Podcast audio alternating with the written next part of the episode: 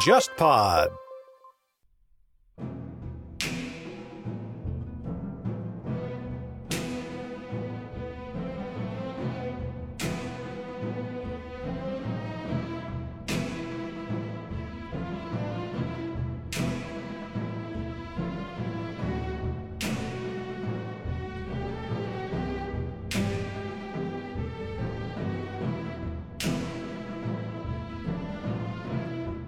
如果我们只比较中国和欧洲的话，就会觉得中国在这方面记载一直很缺乏。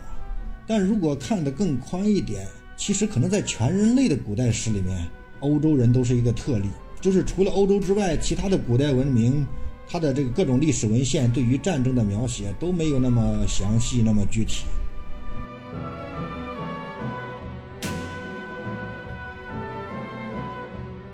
在春秋时期，整个华北地区其实马的数量不少。当时跟各国打仗主要都是靠战车，都是马拉的战车嘛。再到秦汉之后，农业开发的多了，华北地区这个大量的富余的牧场开垦成农田之后，这个畜牧业的数量就急剧下降了。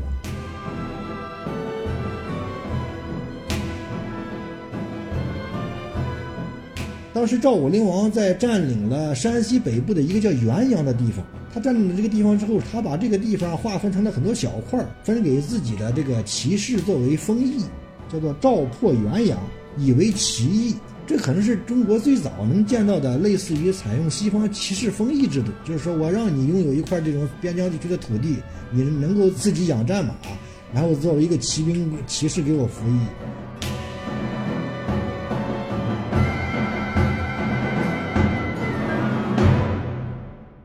各位听众，大家好，欢迎收听这一期的《忽左忽右》，我是陈彦良，我是杨一。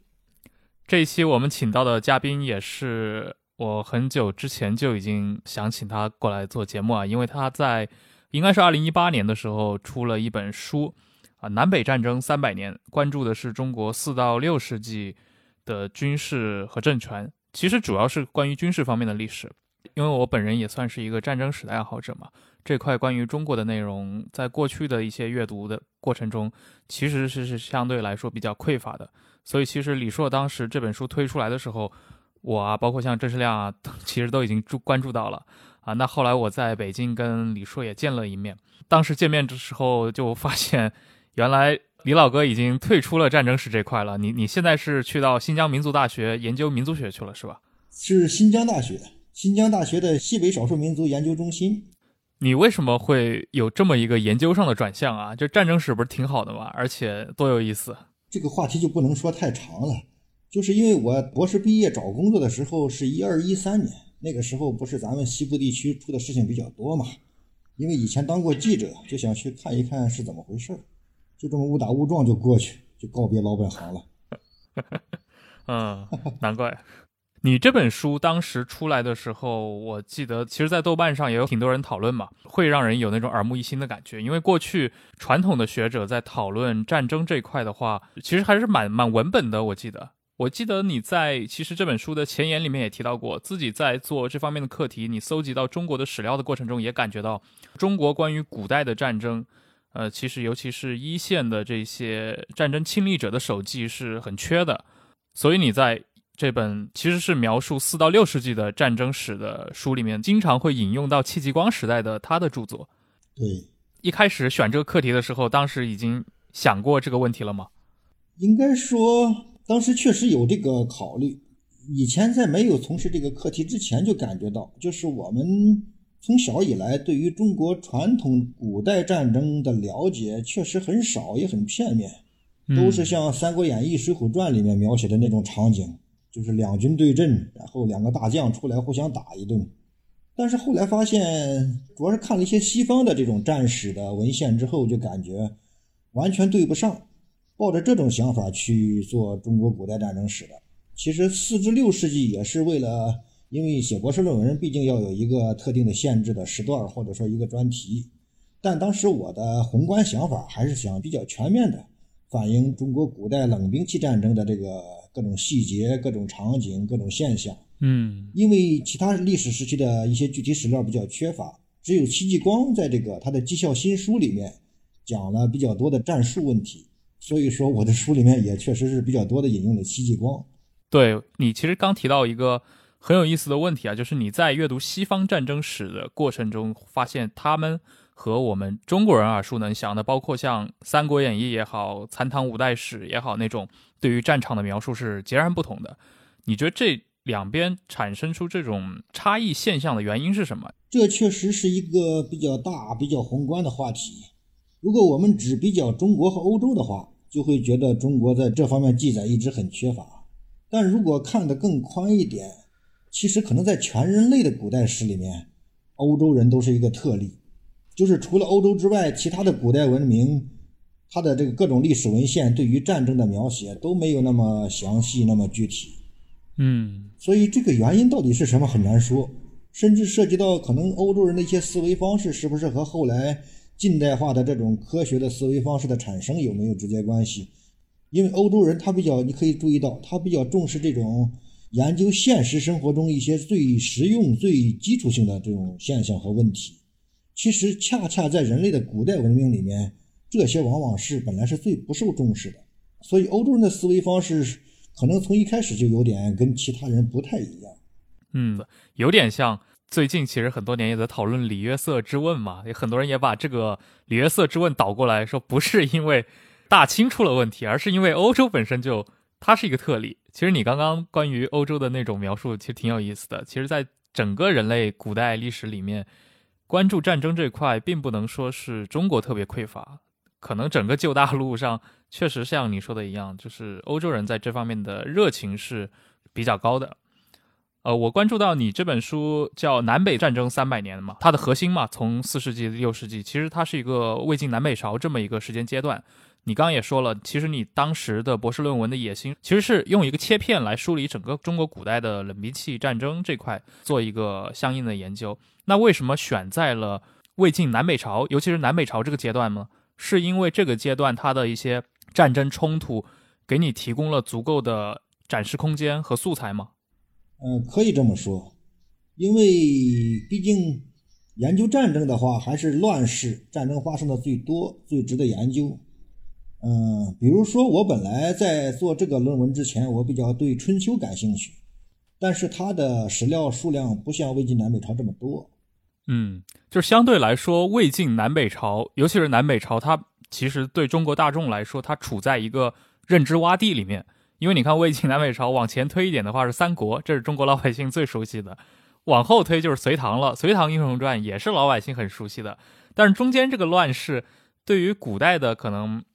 老百姓来说，好像它不是那么太友好。嗯，是的。最简单的说，通俗文学《三国演义》，它在这个民间的普及作用，应该说影影响是最大的。如果没有这种比较有典范作用的通俗文学的话，一般社会公众对于那段历史就会存在一个认知的盲区。那相对的，比如说像北朝、像十六国这种，因为它的涉及的势力相对很复杂嘛，你可以向我们的听众简单的把这段。你所研究的历史区间做一个介绍。嗯，如果简单向听众介绍一下整个魏晋南北朝，特别是从东晋开始，因为西晋它这个大家知道《三国演义》的话，就就知道这一段了。对，三国的分裂到西晋被统一起来了，但是这个统一很短暂，马上就因为所谓的五胡乱华，就又立刻分裂了，变成南北的割据对峙。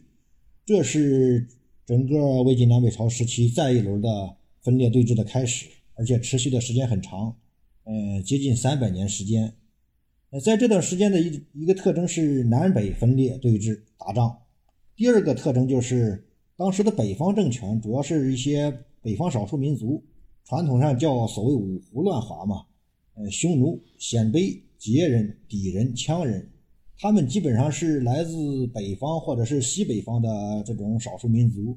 不一定都是纯粹的游牧族，但是游牧的成分都占的是比较重的。嗯，也就是说，从宏观上看，它也是一种中原这个汉人农业文明和北方草原游牧文明的一种对立的形式。所以这背后它不仅是战争问题，战争背后又涉及到民族啊人的这种生活方式、不同这种文明形态的。呃，和平与战争，所以我想这也是你刚才你说的那个问题：为什么这个时间社会公众对他的了解比较少。可能因为这些各种复杂的因素掺和在一起，首先导致就是那些通俗作家们他不太不太擅长把这种比较复杂的历史改编成通俗文学或者小说，然后社会公众也就了解比较少了。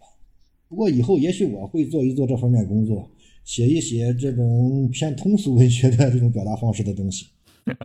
就是非常期待，因为我个人还是蛮喜欢南北朝这段。呃，我以前就开过玩笑嘛，因为那会儿还在看《权力的游戏》啊，当时看到第四、第五季的时候，我当时就在想，你说像全游这种框架，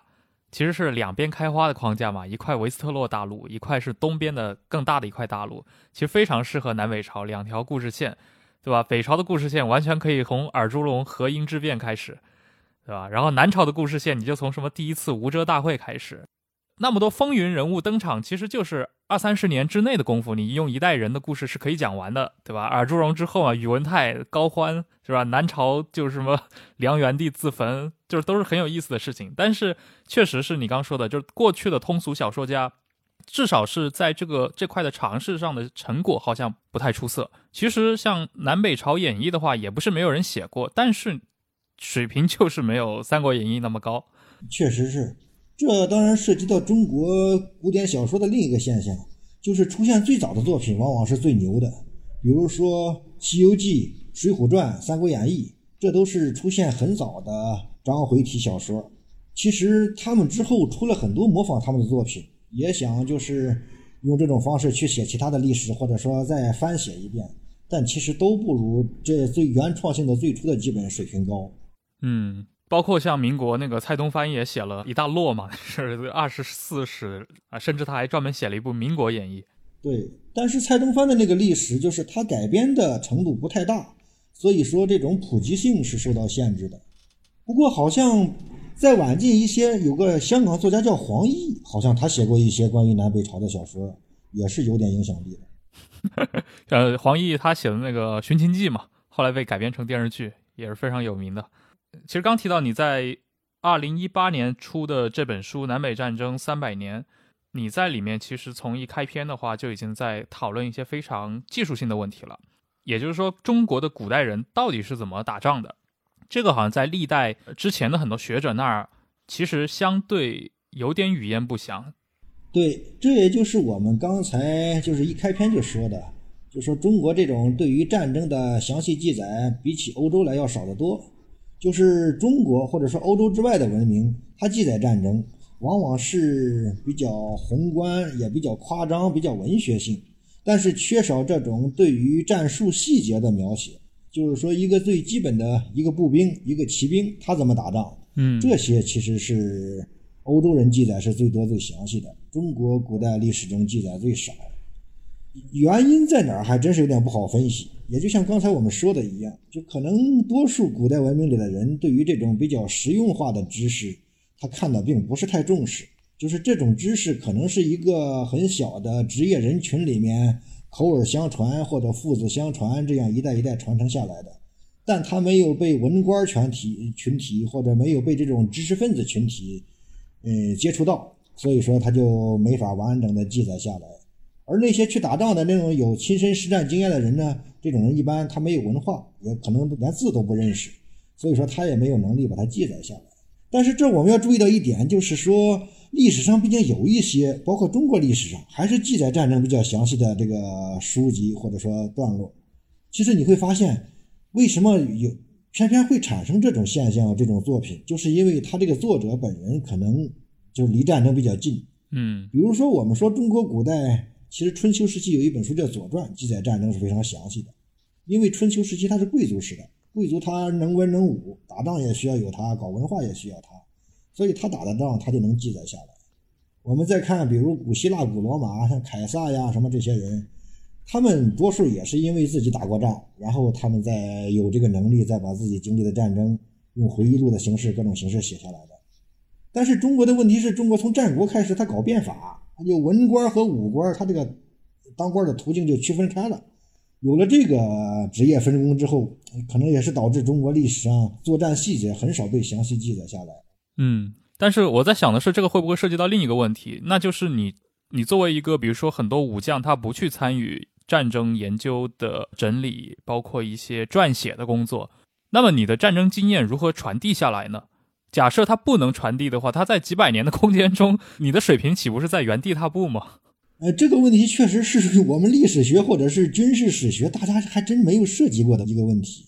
尤其是这种最细节的，就是从这个一个单兵的砍杀，最基本的连队的这个战术，这些往往是可能是我们了解最少的。我个人感觉，这种最基本的战争技能，其实可以传承的不太多。也就是到每一代人，他需要打仗的时候，他看看《孙子兵法》里面全是讲一些比较这个 战略性的玄虚的东西，发现用不上，他可能只能靠在实战中去重新总结、重新摸索。也就是说，你交学费这个过程是不可避免的，这个过程中失败了，死了就死了。然后，呃，侥幸活下来能够总结的人，他就能够总结出这个各种战术这种实用性的这种知识。其实这些我们如果认真看一些史料的话，零星中会有提到的。我的一个搞清史的同学曾经跟我说过，他说他看过康熙皇帝的一些这个上谕档什么的。康熙皇帝一辈子都在指挥打仗嘛，最早的是平三藩之乱，后来又有和各种这个边疆地区的这战争。我这个同学就告诉我，他看到过一个康熙皇帝晚年啊一次战争之后对于将领们的嘉奖。康熙皇帝那个语气啊，也是默认说：“哎，你们这这代人已经没打过仗了，你们也没见过咱们打仗，但是现在居然能一一让你们开始打，就能给我打成这个样子，也挺不容易的，我挺佩服你们的。其实这就是一个经历过真正这个整个战争经验总结的人，他的一个一个初步的表达。就是很多东西确实是传统时代是很难完完整的传承下来的，只能靠你自己去摸索。是，就是在没有战争学院的年代，这个战争的记忆。它这技术性的东西是知识是如何传递的？就是我们可以想象一个明朝中叶的军队，它和一个秦汉的军队有没有什么本质上的区别？除了它的一些，比如说当时的科技可能有一些改变之外啊？对，其实这种从战术经验性的层面，真区别不是太大。比如在和平时期，突然哪儿发生民变，或者是外敌入侵，去需要去打仗了。调动那些完全没有作战经验的部队上去，那个真是真是一个从头开始学、开始交学费的过程。一开始有各种混乱，而且还有另一个现象，就是在乱世里面往往有一些流寇，比如说刘邦最早也是这种流寇。这种流寇在这种天下大乱了，到处都是这种武装割据或者是这种战乱的局面下，这种流寇经常打败仗，有时候他全几乎全军覆没了，从一万人一下子变到一百人了，他带着这一百人跑了。很短时间内又揭竿而起，重新起来了。我考虑很重要的一个原因，就是因为他剩下的这一百人，这都是打过仗的老兵，有经验的。如果他再重新招兵的话，让这一百个人每人训练十个人，每人训练一百个人，很快就能把一支队伍拉起来。剩下的这些残余势力就跟种子一样，一旦有合适的机会，我把它撒起来，它马上就能长起来。所以你带着这个，你去研究乱世，研究流寇现象，你会有很多完全不一样的收获。哦，这个非常有意思。那相应的，你刚其实也提到了啊，就是在中国古代，经常比如发生一次大乱或者一次小乱，很多时候那些军队陈平日久嘛，或者我从农民直接就被征兵了，那都是从零学起。那相应的，是不是说你这个乱世的时间越长，所在的这个区域，它的一个军事水平也相应变得更高？因为古人的积累这个经验，它毕竟是以一代人为单位的，如果超过一代人的话，这个现象怎么总结，可能还是一个比较复杂的。但是，只说就在一代人的范围内看这种经验比较的话，呃，确实是这种有过这种实战锻炼这种机会的，肯定是要更厉害。但这还涉及另一个问题，就是我们不认不能认为越是只要是战乱的时候，从一个地方拉出一支军队来就很厉害。这涉及到军队的不同层级问题，可能有些地方的战乱它是纯粹的民间性的，那可能这些人单打独斗比较厉害。但是他一旦结成这种连级、团级、营级的这种单位，他可能这种是组织能力和这种运筹能力就不行了。所以这不同层级他都需要各自的实战锻炼的，这可能在不同的历史条件下表现是不一样。嗯，那其实回到南北朝这个话题，你刚提到了一个概念啊，就是连级、团级。我们现在通用的这种军事编制单位啊，军师、旅团、营连排这种单位，我们知道其实。比如说像师级单位，它是从法国大革命时代诞生的嘛。那在中国古代，尤其是比如说隋唐或者说北朝这个年代，中国人军队的一个编制构成是怎么样子呢？因为像我们看小说或者看电视剧，经常就直接说我点起一支多少多少人的军队，我好像只算人数，实际上很难去理解，它是分成了几个军、几个师或者类似对应的这么一个单位。我想知道这方面中国古代典籍有没有联系留下一些记载？有记载，但是很零星，不够系统。呃，特别是越往古代这方面就越难以完全把它复盘建立起来。反正现在能看到，从最古老的时代起，最基本的这种基层战术单位就是，嗯，所谓十和五嘛，十就是十个人，五就是五个人，嗯，再往上就是可能有不同的编组方式，五十个人、一百个人构成，然后这逐级往上了。但是再往上这些就是不同时、不同历史时期，它的术语变化就比较大。而且是现在也难以完全把它总结出来，但基本上就是说，别管用的词是哪一套，但任何一个时期其实都会有这种金字塔型的这整个一一套这个军队的编组方式的。嗯，那么比如说对于像秦汉，对于像魏晋，包括到后面的隋唐，你从接触史实本身到你去接触关于他的一些文学作品中间关于这些国家的军队动员。其实它的数字差距是非常大的。我们去看一些南北朝的很多具体战例的时候，比如说有时候影响了一场战役，它的中间的决定性力量可能就是那几百个骑兵。但是我们也经常听说，是吧？几十万大军，甚至春秋战国时代所谓带甲百万啊，然后好像这个百万这个数字历朝历代都会出现。这块的话，其实涉及到一个国家动员问题嘛。就是您是这方面的专家，能不能向我们听众普及一下，在中国的中古时代？一个国家它的真实的一个动员能力大概是什么样子，以及在这个动员之后的军队中，它的一个比如说你的辎重部队和你的实战部队的一个比例大概什么样子？嗯，关于中国古代战争的人数，这个确实现在有很多军事爱好者都有过这方面的疑问。我的个人感受就是，越往古代，这个关于战争的数字，它就可能越水分越大，或者说越难以考证。因为你要看我们现在看战国时期的史料记载的话，一场战争经常就是一个国家投入几十万人，比如说四十万人。但实际上，战国时期中国的总人口是很少的，所以说为什么能够投入这么多兵力，这恐怕现在很多人都解不开这个难题。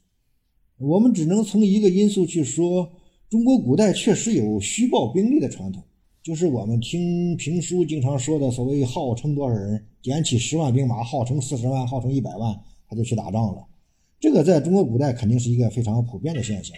导致古书的记载可能他也就是没法做到完全考证到当时具体有出动多少兵马，他只能记载这个所谓号称的数字。我的印象在三国时期的一个史书了里面就提到，他记载当时这个战场上杀敌之后向上级。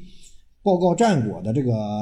呃这个文书，当时的一个做法是杀一个敌人，你要写成十个，统一乘以十这个数字。当然，他只是说的当时的这个一个具体情况，但我们根据这个现象，大概能够猜测，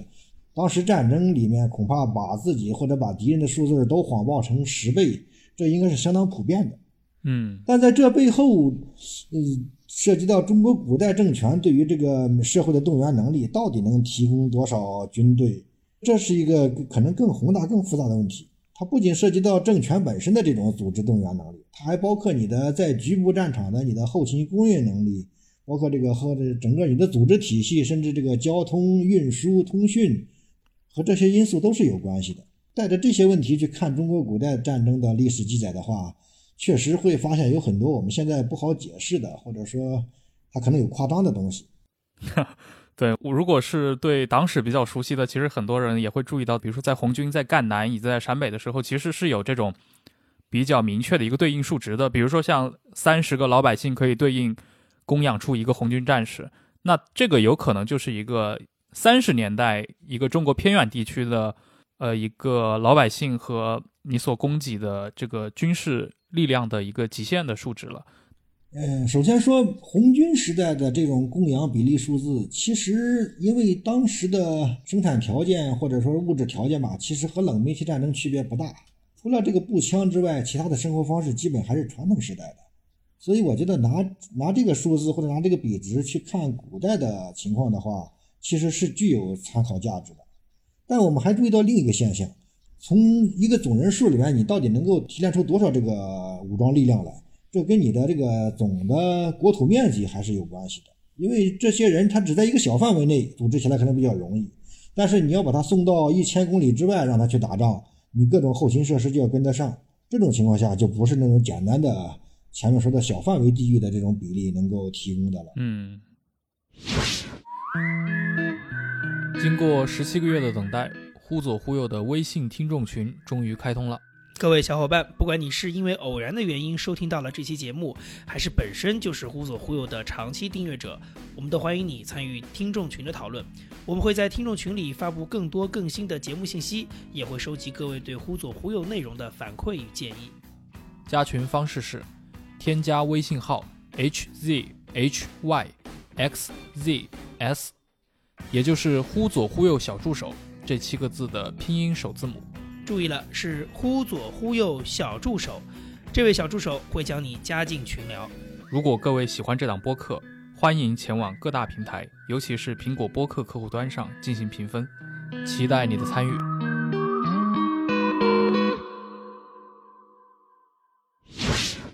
刚刚咱们其实聊了古代中国的一个。军事动员这块，但其实你在你的书里面，我印象很深，当时引用过一个例子，是关于一场真实的战争中，你的战场实际指挥的一个上线兵力的。当时你引用的那个例子是公元五三八年河桥之战，周书里面的记载说，当时双方的那个军阵宽度过大，呃，战斗之后马上就因为人马互相踩踏呀，然后。西西魏和东魏其实都差不多，因为这个东魏和北齐，西魏和北周他们是这个传承关系嘛，人都是这两个人，就是高欢和宇文泰，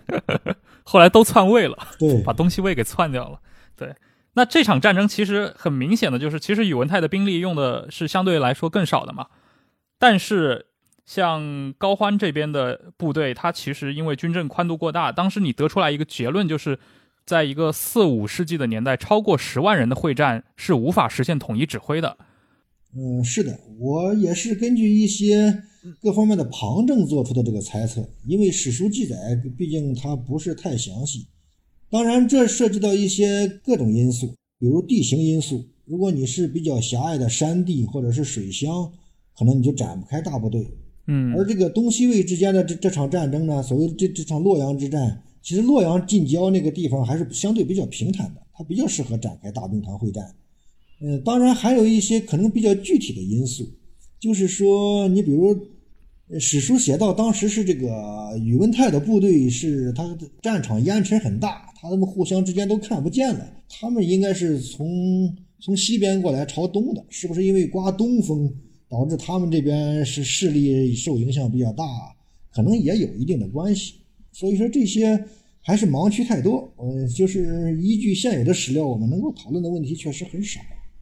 但是我插我插一个问题哈，就真的过去这个两军对阵的时候，比如说它的这个规模能够像，比如说《三国演义》的那种电视剧里拍的那样，就是完全是一个横线这样的数绵延可能几十公里，因为你刚才他说那个长，感觉是应该是个非常长的距离，就真的能像这样打吗？呃，根据我个人的看这些史书的感受。很可能是在战国和秦汉时期，呃，它和中古战争这种列阵，所谓列阵的形式是不一样的。因为如果我们看一些战国的史料，包括秦始皇陵的兵马俑，我们会看到，可能在那个时期，这种陆地战争主要采用的是一种方阵形式，就是说它这个阵型基本上是这个方形，而且是宽度和长度基本上比较接近。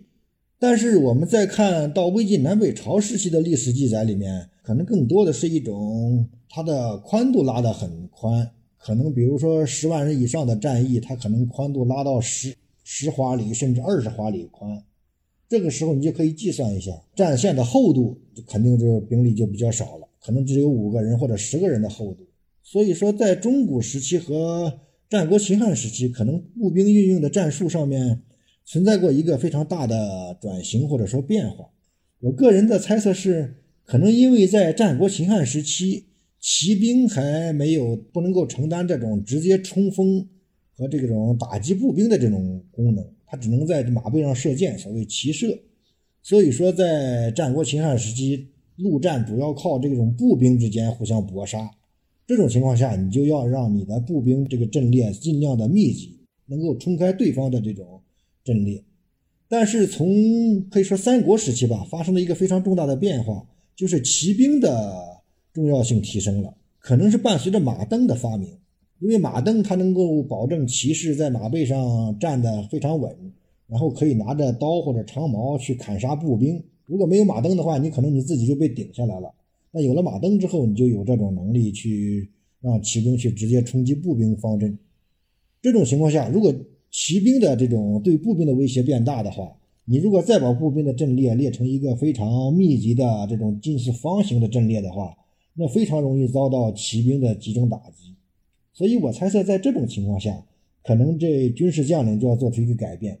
这样你你对方敌人的骑兵冲过来的话，我的步兵很容易向两边分散，就把你放过去了。然后你冲过去之后，我再连起来，让这种步兵阵型保持一种弹性。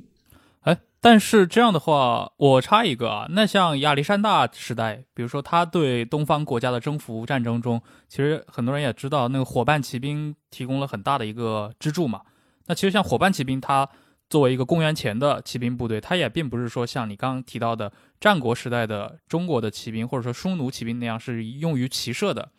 那当时像亚历山大帝国的这些伙伴骑兵们，他们是怎么实现那种对步兵进行杀伤的呢？根据对亚历山大的各种战绩记载吧，我们能看到亚历山大本人有点像李世民，他喜欢带着一群骑兵亲自发动冲锋，甚至是打击敌人的这种指挥部那种地方。但这种做法确实在马镫发明之前，真的不是骑兵的最常用的战术。就是他虽然对敌人有一定的威胁和杀伤，但是你自己面临的这个，嗯，伤亡的概率也是很高的。其实像亚历山大这种行为，在中国的马镫发明之前也曾经有过，就是在汉武帝和匈奴作战时期，卫青和霍去病这两个名将他们发明出来的方式，就是他需要用骑兵和匈奴人的骑兵去对打，但他又发现汉朝人他毕竟是农业民族嘛，他这个马背上这些战术他都不熟悉，所以你让汉朝骑这这士兵骑着马去跟匈奴人比射箭，他比不上，他也追不上。所以可能因为这种屡屡败屡战，最后导致卫青发明了一种新的战术。说我不跟你匈奴人比这种传统打法，我要比马背上射箭，我比不过你，那怎么办？我就用我照搬我汉朝步兵的那套传统，我让我的骑兵也拿上这种短兵器，当时主要是戟，也就跟矛差不多。那我这个在马背上，然后我尽量把距离拉近，甚至说我对你实现合围。之后我我在马背上用短兵器和你打，这时候你的弓箭的骑射的能力强，你也发挥不出来了。这是卫青和霍去病为什么在对匈奴人的战争中取得很多胜利。我个人认为这是很重要的一个原因。嗯，也就是说用骑兵的冲击战术去打垮那些他的骑射战术。你你当时在书里面其实提过这个假设的，也就是说在骑兵与骑兵的作战中。轻骑部队是更合适，但是在反骑兵以及骑兵与步兵作战过程中，反而是重骑兵可能更合适。这个逻辑你能向各位听众解释一下吗？其实也是你刚刚说的这套理论的一个延展。其实这也就是一种战争最习惯的作战方式，就是所谓针对敌人的特征决定你的这种战术形式。其实，在这方面，我们看到卫青、霍去病面对的匈奴敌人，或者说亚历山大面对的波斯敌人，他们可能是有一定相似之处的。就是匈奴人和这个波斯人，其实都是比较擅长骑兵，特别是轻骑兵骑射作战的。因为当时波斯帝国他征服了很多边疆游牧民族，他在进攻希腊的这种过程中，也是用用这种所谓蛮族辅助部队担任骑兵进行这种骑射的作战，也是非常多的。所以说，亚历山大可能他当他面对这个要和波斯帝国进行决战的时候。他很可能也思考过和卫青、霍去病面临的同样的问题，就是说我的对手轻骑兵数量很多，呃，战术素养比我高，我如果用骑兵跟他去对拼，我是拼不过他的。这种情况下怎么办？可能亚历山大也是从这个角度去想到这个问题了，就是说我我就不跟他比骑射了，我就直接用我的用用我步兵擅长的那种短兵器冲锋的方式，我去跟他对打。其实这个问题说不谦虚点吧，可能是我个人最早注意到了。注意到汉代这个卫青、霍去病作战的方式，但是亚历山大大帝他当时的考虑有没有这些呢？因为我个人没有做西方的这种历史和军事史，我就不太了解。嗯，刚提到的其实是你书中很重要的一块，也就是说他的骑射和冲击的回应论啊，这个理论其实真的非常有意思。那它其实好像是伴随着呃你的战争对象的改变而改变。比如说在北朝或者在隋唐，当中国需要动用骑兵部队对北方的这些草原民族发生大规模的战争的时候，反而那些之前可能用于中原作战的重骑部队，也就是所谓的那些巨装部队，反而消失掉了。它是不是就已经相对来说会被一些轻骑部队取代掉呢？确实是，就不同兵种之间的这种相生相克的能力，这个是统帅是一定要注意到的。比如说，在中原发生战争，如果敌人主要是以步兵为主的情况下，这个时候就是轻骑兵其实能起的作用不大，因为步兵的阵列非常密集，只用轻骑兵在外围用箭去射的话，如果对比射箭的话，骑兵其实射不过步兵，因为你在马背上，你毕竟拉弓的不容易使力气。所以说，当面对敌人主要是以步兵为主的时候，你就要把你的骑兵战术强调重骑兵的作战方式，让他拿着长矛对敌人的步兵进行冲击冲锋，把敌人的步兵部队冲散冲开，这样才能取得胜利。也在这种情况下才会产生一些其他的战术需求，比如说冲击步兵的，呃，方阵是比较危险的，因为你要面对弓箭，你还要面对敌这个步兵的各种长矛。甚至刀这些杀伤，所以这种情况下往往会给骑兵披上一些铠甲，就说这就主要是为了和步兵对打。但是如果骑兵和骑兵对打的话，你如果给自己的战马披上铠甲，就可能比较吃亏了，因为铠甲很重。如果你你披铠甲，敌人的战马不披铠甲，你是跑不过对手的。所以说，面对不同对手的时候，作战的形式是要变化的。也就是我们常说的轻骑兵或者重骑兵，这是西方人的一种兵种分类方式。其实，在中国古代不太存在这种分类方式，它只在不同战争中有不同的运运用。我面对敌人是主要是步兵的时候，我的骑兵就是重骑兵；但如果我面对的对手也是骑兵的话，我就要把这铠甲去掉了，我就用轻骑兵的方式和敌人对打。所以，在中国的战术范围内，轻重骑兵的切换，它是一个很自然的过程。它不是一个天然的兵种分类方式，嗯，它没有形成一个很固定的，比如说成系统的轻重骑兵的两种编制方式，是否也和这个战争资源有关系？因为我们知道，即使在以这种骑兵战斗盛行的北朝，好像重骑的数量也不是特别多，就相对来说，尤其中原腹地，尤其越往南，它的对于马铠，对于这些重骑装备，它好像还是一个很紧俏的一个资源。仅仅从资源角度讲的话，呃，给马披上铠甲的成本也不一定特别高，因为其实中国古代给别管人或者马穿的铠甲，多数其实不是我们观念中那种金刚打制的金属铠甲，其实多数是牛皮做的，它的成本并不是特别高。当然，另一个问题是我们会看到在战争记载中，特别是这种比较比较可信的数字中，真正的投入战场的这种。铠甲战马的数量都不是太多，这也有背后也涉及到很多东西。比如说，中国古代可能对于别管是步兵还是骑兵，它的数字本来都是比较虚的。但是如果万一有有一两个记载比较详实的数字，你看起来都比较低，这个 可能是不同统统计口径的问题。这方面我有一个印象比较深的事例，在东晋十六国时期有过一场非常经典的这个淝水之战。嗯，都大家好像都知道那场战争好像规模非常大，说。前秦苻坚的方面好像至少出动了二三十万人参参与这场会战，但是我看到了当时南方一个将军，他当时给朝廷写了个报告，说在这场战争之后，我的部队收缴敌人的战利品，呃，就尽量把它拼起来，然后我们重点找这个战马的铠甲，所谓马铠，大概找到了一两百副还是多少副？这还是拼拼完之后的，就是各各种能拼起来、能拼凑起来能用的，这个数字很低，其实对。其实这个现象，我我另一个印象是在曹操和袁绍打的时期，曹操也提到过，说我和袁本初打仗的时候，袁本初好像有这个铠甲马有很多，我这儿也只有几十个。也就是说，他他和原来战争战争檄文里面提到的那个雄兵十万百万，他那个统计口径就完全不一样了。对，一个是七位数或者六位数的口径，但是你具体到一些巨装马铠上，可能就是十副多一点的，可能像。袁绍，我你提的那个资料我有印象，当时号称袁本初手握河北四州嘛，他四州之地加起来也就是马凯三百户，其实相对来说还是很少的，呃，当然这个也涉及到可能中国古代其实我们中间一直提到的那个他的花名册和一个实际军事军力的不同。我另一个印象很深的是发生在那个北宋末年靖康时候，当时应该是靖康年间，河北禁军的花名册数量有四十万禁军，结果金人南下的时候，连实际连四万都凑不齐。这可能也是确实是从古代一直到近代都存在的一些问题。呃，确实是。当然，这个宋代历史本人我不是很熟悉，但我个人感觉，在宋代的河北战场上有四万真正的野战兵力还是比较接近实际的。如果四十万的话，这些人吃饭可能都是问题。因为我们想想，后来我们伟大的平津战役、淮海战役，一方一一般也在也才投入几十万兵力呀，再多了，而且淮海战役我们把几百万民工推小车都用上了。你让你让宋朝一个在光在河北地区驻驻扎四十万军队，这个后勤补给也是有点不可想象的。嗯，我印象很深，你在书里面，因为我刚刚也提了战马这个事情对于战争因素的影响嘛，你当时举过吕布这个例子，我觉得特别有意思。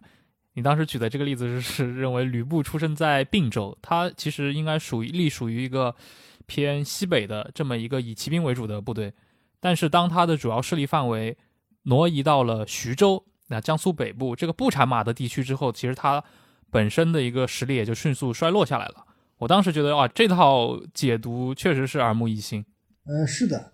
当时在汉末动乱中，别管是董卓还是吕布，他们都是出身西北地区的这种军官。董卓主要是在凉州那一带做大的，但是他也在并州当过官。吕布就是在那个时期跟董卓成为上下级的。在当时东汉朝廷发生内乱的情况下。董卓只有很少量的兵力，大概一两千人，因为阴差阳错的原因被调到了朝廷洛阳，然后就掌握了政权。当时就是他这些部队确实是实战能力比较强，毕竟有骑兵的这个战斗力的加持，立刻他就能控制朝廷。在这个过程中，确实能看到，就是中原地区它毕竟是不是战马的原产地，也不是骑兵的这种原产地，所以说当时占据中原王朝、这占据这个中原腹地的这些军事力量或者集团吧。这个战马骑兵的这种补给是个很大的问题。当时史书里面好像提到是一个非常偶然，但是也非常好玩的一个事例，就是吕布当时在徐州也是意识到自己这个战马不够了，也凑了一笔钱，主要是金子，托了一个人去北方草原买马，希望这匹新买的马到来之后，能把自己部这个部队的战斗力立刻提高起来。结果，这个带着金子去买马的人走到半路上被人给抢劫了，金子没了，然后导致吕布这个这个势力就彻底完蛋了。这趁火打劫的太多了。其实除了吕布之外，割据江东的孙氏家族也其实很重视骑兵的建设，尤其像孙坚、孙策，对吧？他们两两父子，那也是以骑兵见长的。是的，因为在东汉末年的时候，这个孙坚作为一个他家在南方。但是他作为一名军官，他曾经很长时间在北方打仗，所以在这个过程中受到了比较多的这种骑兵方面的训练。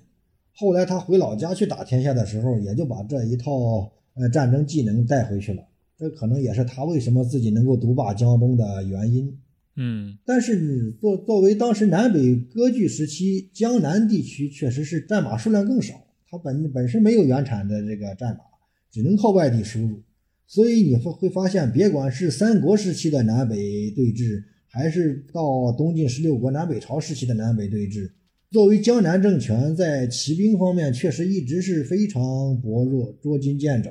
而且是千方百计用各种方法去买到一些战马，但都总的来说数量都很有限、很零星。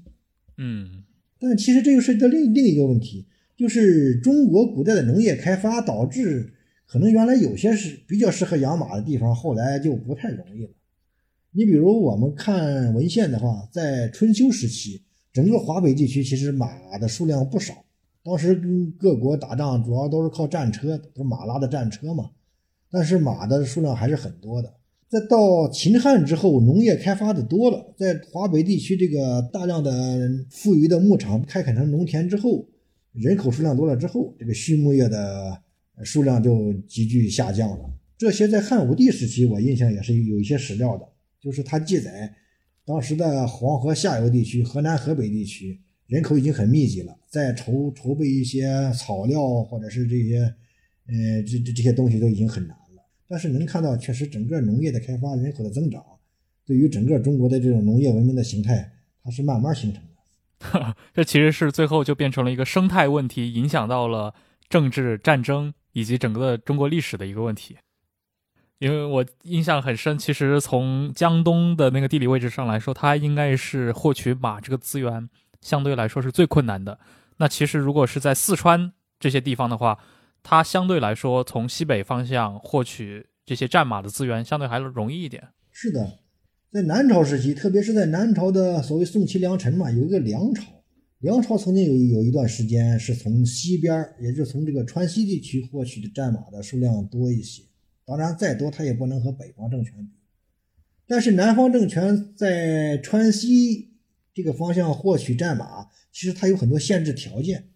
因为川西并不是直接挨着大草原的，它首先要从四川盆地经过很艰险的山地，才能够和草原地区发生联系。但当时的山地地区其实存在很多割据的小部落或者小政权，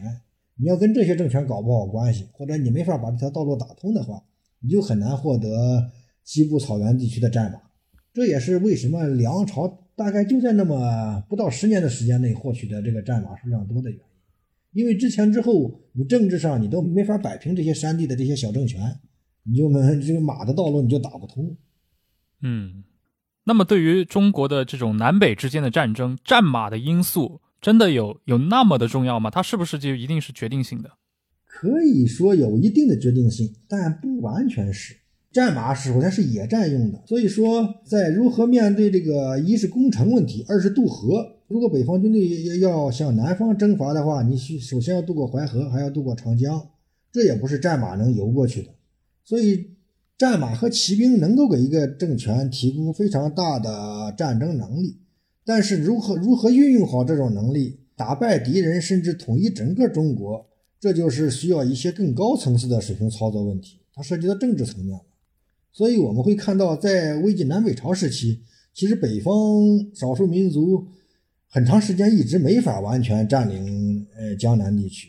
最后只只有到隋隋朝才实现这个南南北统一了吧？是的，其实关注到魏晋南北朝时代的骑兵的建设嘛，因为这是算是你书里面很重头的一个部分，其实很难去不去注意到。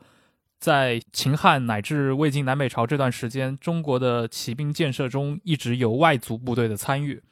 你从东汉末年的一些从西凉军阀他们中的羌人部队，到北方袁绍他们结盟过的像乌桓的一些部队，包括其实从汉高祖的时代楼烦射手啊都会参与。这个是不是有点跟罗马历史上这种对于外族的作为雇佣兵的一个纳入到军事体系中是有一个可对比的角度的？是的，其实中国古代，其实不不仅中国，包括西方，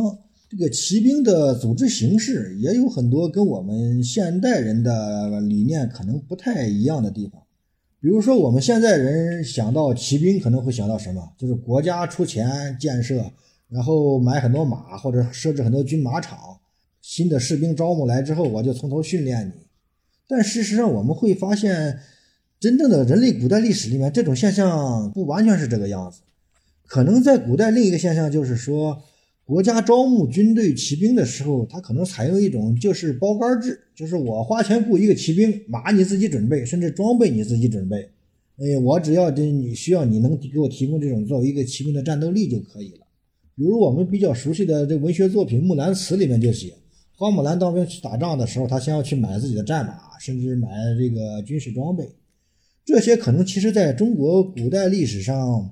可能不是特例，而且我注意到一个问题，就是中国从汉代以来有一个词叫做“良家子”，给皇帝效命的这种骑兵一般就被称为良家子。但是这种良家子到底怎么参军的史料记载不多。我的个人判断就是，他们很可能就是生活在边疆地区的这种自己能够自备战马作为骑兵参军的这种士兵。嗯。这个在比较晚的历史里面找一个参照的话，就是俄国的哥萨克骑兵，因为哥萨克骑兵他给沙皇俄国参军打仗的时候，也都是自己带着自备的战马去参军的。在整个是这个先秦和这个中古时期，其实北方民族作为这种骑兵雇佣兵给朝廷当兵打仗，这种势力一直是非常多的。因为《战国策》记载过一些，就是最早赵武灵王在组建骑兵的时候。他在内地农业地区是没有没有战马骑兵的，他只能去打一些像现在的山西北部大同这些地方的这些游牧族，他就需要和这些征服这些游牧族之后，靠他们给自己效力提供骑兵。这可能是中国最早的靠北方民族给中原王朝提供骑兵雇佣兵的这种势力。而且《战国策》里面还提到了一点，当时赵武灵王在占领了山西北部的一个叫原阳的地方。他占领了这个地方之后，史书记载，他把这个地方划分成了很多小块儿，嗯，分给自己的这个骑士作为封邑。这可能是中国最早能见到的类似于采用西方骑士封邑制度，就是说我让你拥有一块这种边疆地区的土地，你能够自己自己养战马，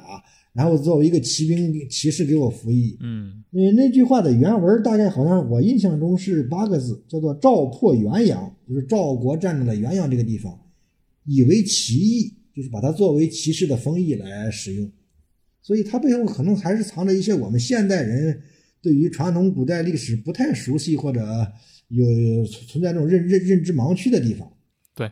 所以其实，在这种体系之下，那身为草原民族出身的这些异族人，他在成为骑兵这个角度上来说，他有个先天的优势，那就是他的马匹的资源，相对于中原的这些农耕的汉人来说，这个简直太方便了。是的，一方面是他确实马匹多，另外，毕竟马背作战骑马，他是需要一个比较长时间的个人训练的，这是农业地区的士兵其实不太容易具备的。